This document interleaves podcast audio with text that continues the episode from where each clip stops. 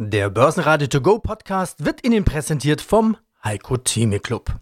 Werden Sie Mitglied im Heiko Theme Club. heiko-theme.de Der Börsenpodcast. Börsenradio Network AG. Das Börsenradio. Marktbericht. Im Studio Sebastian Leben. Außerdem hören Sie Carsten Klude, Chefvolkswirt von MM Warburg zum Thema Remember to come back in September oder was wir tun sollen, wenn wir noch nicht dabei sind. Trendfolger Martin Weinrauter zum Markt, der es ihm gerade einfach macht. Und frequentes Vorstand Norbert Haslacher zu den Zahlen und dem starken Auftragseingang. Alle Interviews in ausführlicher Version hören Sie auf börsenradio.de oder in der Börsenradio-App. Remember to come back in September? Das gilt offenbar nicht zu Septemberbeginn. Denn der Dienstag hat dem DAX zwar kurz die 13.000 gebracht, aber er hat sie auch wieder genommen. Das kleine Plus von 0,2% auf 12.974 Punkte reichte nicht. Der DAX bleibt unter der 13.000. Der ATX stieg 0,1% auf 2.219 Punkte. Mein Name ist Carsten Kluth, ich bin Chefvolkswirt bei Emme Warburg und Co. in Hamburg und auch zuständig hier für die Vermögensverwaltung. Und wir unterhalten uns am 1. September. Jetzt ist schon September, so schnell kann es gehen. Herr Klude, da ist ja klar, welche Frage ich als erstes stelle. Remember to come back in September. Wobei diese Frage ist irgendwie fehl am Platz in einem Jahr wie 2020. Nach dem besten Börsenaugust aller Zeiten bei uns und dem besten seit Jahrzehnten an der Wall Street. Kann da überhaupt einer zurückkommen? Scheint doch, als seien eh alle schon im Markt. Ja, das ist tatsächlich eine gute Frage. Also jeder, der jetzt erst zurückkommt, wird sich wahrscheinlich so ein bisschen verwundert die Augen reiben, weil er natürlich dann ja gedacht und vermutet hat, dass es doch zumindest in den Sommermonaten mal ein kleines Durchatmen gibt und die Kurse vielleicht mal wieder gen Süden gehen würden. Das hat aber nicht stattgefunden und das zeigt, dass der Anlagedruck enorm ist und letztendlich viele nach wie vor, glaube ich, auch überrascht sind, dass trotz Corona und trotz auch nach wie vor zum Teil ja zumindest schwacher Konjunkturdaten die Börse so gut läuft. Also insofern wird es für all diejenigen, die nicht dabei sind, höchste Eisenbahn noch einzusteigen, würde ich sagen. Noch einzusteigen, das heißt hinterherrennen. Ich meine, es gibt ja die, die durchaus auf diesen Rücksetzer im Sommer gewartet haben. Der Sommer verabschiedet sich, der Rücksetzer ist nur nicht da. Es gibt doch immer dieses viel zitierte Geld an der Seitenlinie. Notenbanken und Regierungen haben sich klar committed, da kommt noch mehr, beziehungsweise es wird auch nichts abgezogen kommt denn die Einstiegschance nicht? Bei Ihnen hat es jetzt eher so geklungen wie, naja, dann wird es jetzt so langsam mal Zeit, auf den fahrenden Zug zu springen und eben nicht zu warten, dass der nächste kommt. Ja, genau so ist es. Gut, ich sag mal, Rücksetzer sind von der Tendenz natürlich immer möglich. Die Frage ist, wie stark und wie schnell er dann, dann kommen wird. Und meistens ist es für Anleger dann auch schwierig, weil wenn so ein Rücksetzer kommt, dann gibt es meistens gute Gründe dafür. Dann sagt man sich, ach, es kann bestimmt noch weiter runtergehen. Ich warte noch mal ein bisschen ab. Und meistens ist es so, dass man dann den idealen Einstiegszeitpunkt auch nicht erwischt.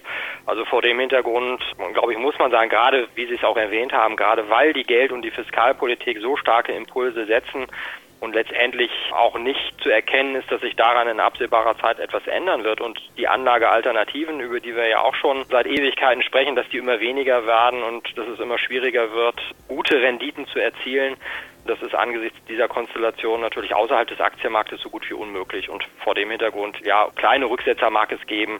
Den großen Einbruch, wo man sagt, jetzt geht es nochmal 10, 15 Prozent runter, den würde ich tatsächlich im Moment nicht erwarten. Auch weil diese Liquidität eben da ist, dieses Auffangnetz der Notenbanken. Zuletzt hat ja die FED, die US-Notenbank, klare Signale gesendet. Man spricht jetzt oft von einer neuen Strategie der FED. Ich habe mich gefragt, ist die denn wirklich so neu oder ist das am Ende einfach nur ein noch deutlicheres Powell, whatever it takes? Fakes, wenn man mal das wieder bemühen möchte. Ja, es ist tatsächlich so ein bisschen alter Wein in neuen Schläuchen. Es ist ein bisschen anders verpackt glaube auch, die FED hat ja in der Vergangenheit ja auch nie sofort die Zinsen erhöht, wenn die Inflationsrate sich mal Richtung 2% bewegt hat oder sogar mal drüber lag. Das war selten genug der Fall, aber wir hatten beispielsweise so eine Phase 2010, 2011 nach der Finanz- und Wirtschaftskrise, da hatten wir zwischendurch mal Inflationsraten von 3%. Da hat die FED auch nicht reagiert. Also insofern, glaube ich, ist es vor allen Dingen ein ganz, ganz klares Signal an die Öffentlichkeit, auch an die Marktteilnehmer, dass man eben doch abrückt von diesem alten Credo, der Inflationsbeobachtung und letztendlich wird äh, damit, glaube ich, eben noch klarer, dass die Zinsen niedrig bleiben und dass auch die US-amerikanische Notenbank wahrscheinlich aus Sicht der nächsten Jahre hier an der Geldpolitik gar nichts verändern wird. Mein Name ist Martin Weinrauter. Ich bin Fondsmanager und Vermögensverwalter seit 30 Jahren. Und in dieser Marktphase gibt es natürlich will immer viel zu debattieren, zu erzählen. Die Auseinandersetzungen nehmen natürlich auch bei uns im Haus mit den Kollegen und auch nach außen nicht ab ist natürlich immer ein Vergnügen zu schauen, Wie sehen die Fragen vom Börsenradio aus dazu? Ja, Fragen habe ich in den vergangenen Wochen ganz viele gestellt. Vor allen Dingen, ist der Markt oder Unternehmen XY überbewertet? Vor allen Dingen die Tech-Werte waren da immer im Gespräch. Wie weit kann es noch gehen mit der Rallye nach fünf Monaten plus an den Börsen? Wie wirkt Corona, die Konjunktur mit Rezession, die ganze Unsicherheit? Wie wirkt das alles auf die Börsen? Sie sagen ja zu all dem, das weiß ich schon, interessiert uns eigentlich nicht, denn Sie sind Trendfolger. Wenn der Markt steigt, sind Sie dabei, wenn er fällt, eben nicht. Das bedeutet, nicht nur der beste August seit Jahrzehnten, sondern vermutlich auch die letzten Monate davor waren für Sie gute Monate. Ja gut, das ist immer die Frage, wie gehe ich mit dem Markt um und wie begegne ich dem Markt? Was mache ich aus dieser Vielzahl von Informationen, aus Daten? Wie treffe ich meine Entscheidungen? Und wir haben halt bei uns vor 30, mehr als 30 Jahren schon gesehen, dass wenn wir diesen Versuch unternehmen, zu sagen, wir wollen uns jetzt eine Meinung bilden und dieser Meinung folgen, dass das nicht immer gelingt. Für uns ist es leichter, uns an Algorithmen zu orientieren und das sind bei uns im Haus Trendfolgealgorithmen. Und wenn ein Markt so läuft, wie er jetzt läuft, läuft und läuft, ohne große Rückschläge zu haben, und wir stellen uns diesem Markt nicht in den Weg, dann ist das bei uns natürlich eine Phase mit sehr guter Performance. Und genauso ist es im Moment tatsächlich. Hm, aber die Börsen steigen und steigen und steigen. Das wird ja wirklich fast schon unheimlich. Und ich habe diese Interviews in den vergangenen Wochen ja nicht geführt, weil ich ein Miesepeter oder Pessimist bin, sondern weil das eben genau die Fragen sind, die sich ganz viele Marktteilnehmer gerade stellen. Auch als Trendfolger weiß man ja, dass es sowas gibt wie Euphorie oder Bubbles, Überhitzung des Marktes und so weiter. Die alte Floskel, die Bäume wachsen nicht in den Himmel. Sind das Dinge, mit denen Sie sich jetzt auch gerade auseinandersetzen müssen? Also die Frage, ist irgendwann mal überhitzt oder sagen Sie auch da, solange der Markt läuft, sind wir eben dabei? Na gut, Bäume sind nicht gleich Bäume. Ich kann irgendeine Birke haben oder ich kann einen Mammutbaum haben.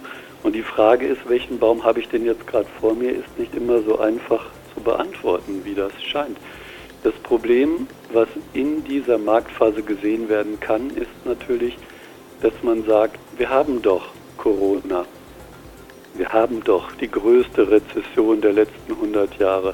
Warum, warum bricht in solch einer Phase nicht der Markt entsprechend ein? Und wir haben auch die größte Best, den größten Kursrückgang der letzten 100 Jahre. Das passt halt für viele in die Betrachtung nicht rein.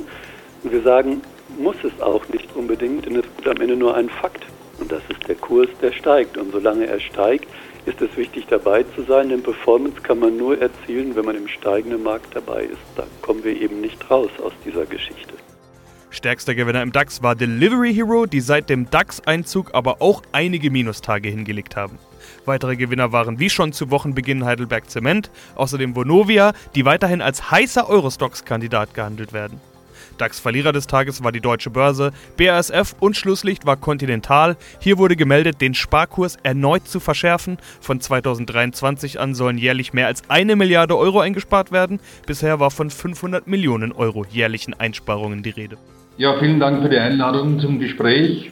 Mein Name ist Norbert Haslacher. Ich bin Vorstandsvorsitzender der börsennotierten Frequentis AG. Und wir hatten uns ja im April zuletzt unterhalten. Sie sind Marktführer bei sicherer Kommunikation, vor allen Dingen an Flughäfen, aber auch Bahn und Polizei. Der Flugverkehr, der war ja bekanntermaßen lahmgelegt während dieses Lockdowns, während dieser Corona-Krise. Sie hatten aber schon im letzten Interview gesagt, dass trotzdem weiter jeden Tag Aufträge reinkommen.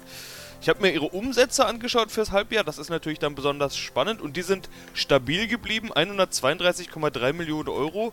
Wie geht das? Woher kommen die Aufträge? Man muss vielleicht als Ergänzung noch dazu sagen, nicht die Airlines sind ihre Kunden, sondern die Flugsicherung. Aber der Flugverkehr, der war ja am Ende des Tages überall dicht, also auch die Flugsicherung hat da eigentlich nichts mehr zu tun. Ja, dazu muss man sagen, die zivilen Flugzeuge waren am Boden. Sie wissen, Flugsicherung ist ja sowohl militärische als auch eine zivile Aufgabenstellung der Behörden. Und die Frequentis ist ja mittlerweile sehr stark diversifiziert in den fünf Industrien. Zivile Flugsicherung, militärische Flugsicherung, Public Safety, also Blaulichtorganisationen, Bahn und auch maritime Einsatzleitzentralen. Und der Trend, den ich Ihnen im April mitgeteilt hatte, der hat sich glücklicherweise fortgesetzt. Äh, wir haben ja im Auftragseingang im ersten Halbjahr 2020 um fast 30 Prozent mehr Aufträge lukriert als noch letztes Jahr im ersten Halbjahr 2019. Und die kommen aus den unterschiedlichsten Teilen der Welt und auch aus den unterschiedlichsten Industrien. Also auch ATM ist gewachsen, zivil und militärisch. Das liegt sicherlich unter anderem daran, dass die Sales Cycles, also die Vertriebszyklen von der Identifikation einer Opportunity bis zum Abschluss der Opportunity ungefähr zwei, zweieinhalb Jahre dauert. Das heißt, das, was da jetzt vergeben wird, wurde schon lange vorher geplant und auch ausgeschrieben. Und viele Flugsicherungen nutzen jetzt auch die Zeit, weil sie viele freie Ressourcen haben, die diese Projekte dann auch umsetzen können. Und äh, das hilft uns natürlich sowohl im Auftragseingang als auch entsprechend in der Betriebsleistung. Okay, aber wenn Sie jetzt sagen, das, was jetzt abgeschlossen wurde oder installiert wurde, das kommt noch aus Vor-Corona-Zeiten, dann kann man ja durchaus die Frage stellen, ob es dann eine Art Investitionszurückhaltung gibt, jetzt in der Krise. Aber, wie schon gesagt, gibt es das ja offenbar nicht. Und wenn man Ihren Auftragseingang anschaut, sieht man 30% plus 171,8 Millionen Euro. Keine Zurückhaltung oder wie ist das zu interpretieren? Mit Sicherheit. Ich glaube, dass viele Flugsicherungen auch gelernt haben aus 9-11 2001, wo die Investitionen ja wirklich fast auf Null runtergefahren wurden. Das haben die danach fast nicht mehr aufholen können, weil es gibt natürlich Obsoleszenzen, die Auslöser sind für Ausschreibungen, wo Technologie einfach erneuert werden muss. Es gibt regulatorische Vorschriften, wenn man jetzt die Projekte alle stoppt oder gar nicht erst ausschreibt, bis diese Maschinerie wieder in Gang kommt, dauert das meistens ein, zwei Jahre. Insofern glaube ich schon, dass viele Flugsicherungen gelernt haben aus 2001 und die Zeit jetzt nutzen, um ihre Ressourcen für solche Projekte gut einsetzen und vielleicht sogar beschleunigen können. Und man darf ja auch nie vergessen, wie Sie es schon erwähnt haben, unsere Kunden sind ja Behörden, die sicherheitskritische Aufgaben zu erfüllen haben. Das heißt, die sind Teil der lokalen kritischen Infrastruktur. Und das kann man ja nicht wegrationalisieren. Nur weil jetzt äh, weniger Flieger in der Luft sind, heißt das ja nicht, dass ich die Infrastruktur abbauen kann oder die Arbeitsplätze abbauen kann. Ganz im Gegenteil, ich muss die Aktualität der Arbeitsplätze und der Infrastruktur gewährleisten, egal ob da ein Flugzeug in der Luft ist oder 10.000. Börsenradio Network AG Marktbericht Der Börsenradio To Go Podcast wurde Ihnen präsentiert vom Heiko Theme Club. Werden Sie Mitglied im Heiko Theme Club. heiko-theme.de